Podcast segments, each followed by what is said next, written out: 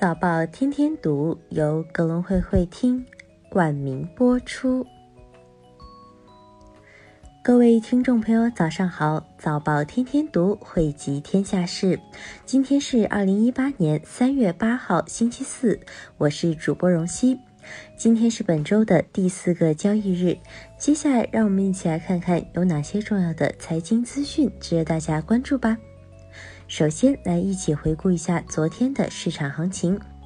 港股市场外围股市普跌，美股股指期货大幅走低。香港恒生指数盘中跳水，一度跌近百分之一点三，收盘跌百分之一点零三，报三万零一百九十六点九二点。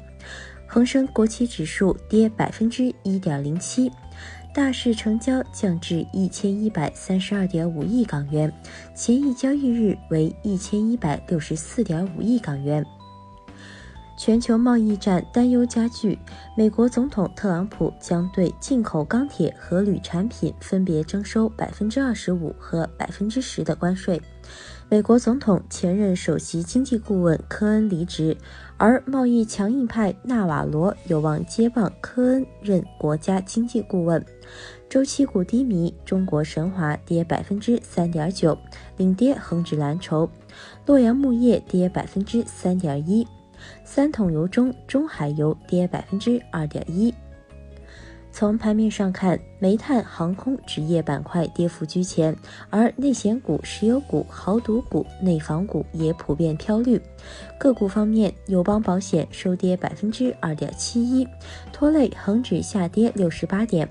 腾讯收跌百分之一，中国平安收跌百分之二点一，汇丰控股收跌百分之零点八五。A 股方面，上证综指前高后低，收盘震荡下跌百分之零点五五，报三千二百七十一点六七点，失守年线；深成指跌百分之零点九四，报一万零九百零四点九九点；创业板指数跌百分之零点六九，报一千七百八十五点二七点。两市成交四千二百八十五亿元，重回阶段低位区间。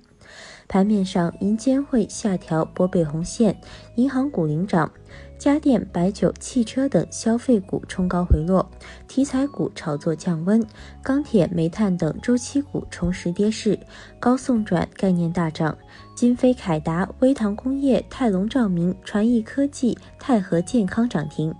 次新股逆势活跃，贵州燃气、奥士康、万兴科技等涨停。独角兽概念表现分化，迈达数字、天龙集团涨停，合肥城建、越秀金控、张江高科等多股下跌。国外碳黑巨头下月提价，黑猫股份、永东股份受益涨停。再来关注一下国内资讯。山西证券的最新研报对要对独角兽企业在深交所上市开设绿色通道分析称，在独角兽与优质中概股加速登陆 A 股的环境下，伪创业股与壳资源股将首先承压。其中，投资者要注意规避前几年依靠外延并购做高业绩和市值，在今年将面临业绩承诺到期、商誉减值、财务洗澡风险的创业板公司。另外，壳资源价值将进一步趋近于零，预期完善的退市制度将在近一两年内推出。有消息称。蚂蚁金服已经启动 Pre-IPO 轮融资，融资完成后市值将超过一千亿美元。此前，蚂蚁金服则和阿里联合宣布，二者理清了纠缠已久的利益让渡问题。外汇局有关负责人表示。二月，我国跨境资金流动和境内外主体交易行为总体平稳，外汇市场供求延续基本平衡格局，国际金融市场波动性上升，汇率及资产价格出现调整，主要非美元货币相对美元下跌和资产价格回调等因素共同作用，外汇储备规模小幅下降。当前，我国经济保持中高速增长，供给侧结构性改革扎实推进，经。经运行呈现出增长与质量结构效益相得益彰的良好局面，我国跨境资金双向流动总体平衡的发展趋势已初步形成。国家能源局印发《二零一八年能源工作指导意见》，意见提出，二零一八年全国能源消费总量控制在四十五点五亿吨标准煤左右。稳妥推进核电发展，稳步发展风电和太阳能发电，积极发展生物智能等新能源，有序推进天然气利用，以京津冀及周边地区、长三角、珠三角东北地区为重点，按照统筹规划、循序渐进、量力而为、以气定改的原则推进煤改气工程，继续推进化解煤炭过剩产能。推动化解煤电过剩产能，加快推进油气体制改革。根据公开资料显示，目前符合证监会要求的四新行业的独角兽公司有二十八家。据悉，人工智能领域多家公司近期被证监会相关部门约谈上市规划事宜，但一些公司对 A 股上市并未抱太大希望。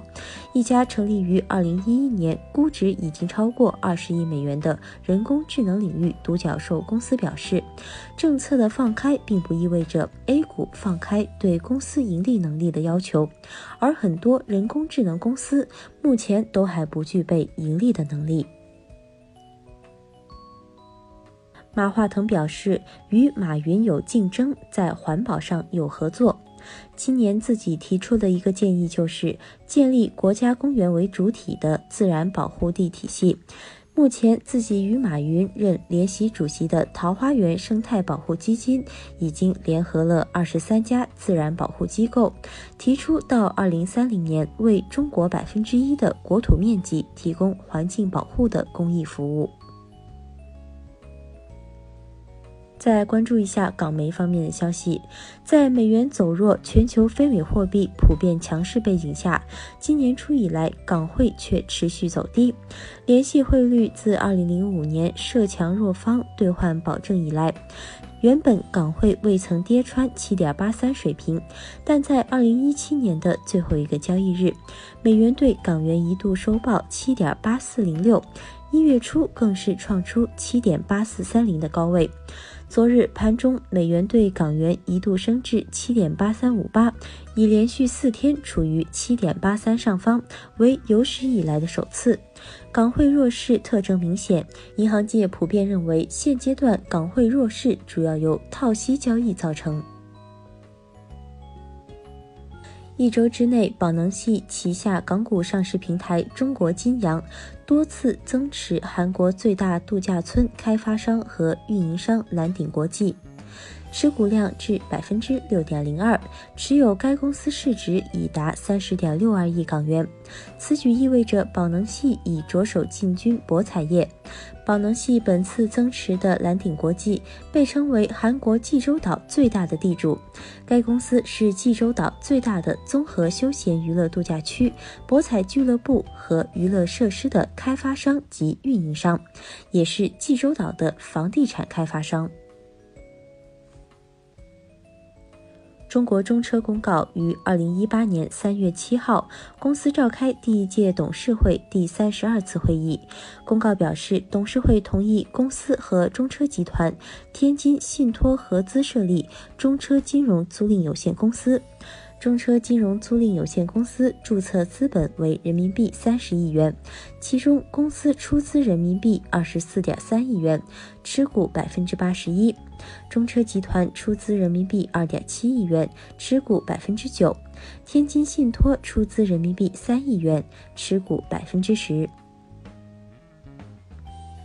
比亚迪股份公告，二零一八年二月，公司新能源汽车销量实现八千三百五十七辆，燃油汽车销量实现一点七九万辆，合计销量二点六三万辆。比亚迪股份收报七十三点九五港元，成交四点零七亿港元，最新总市值为两千一百二十五亿港元。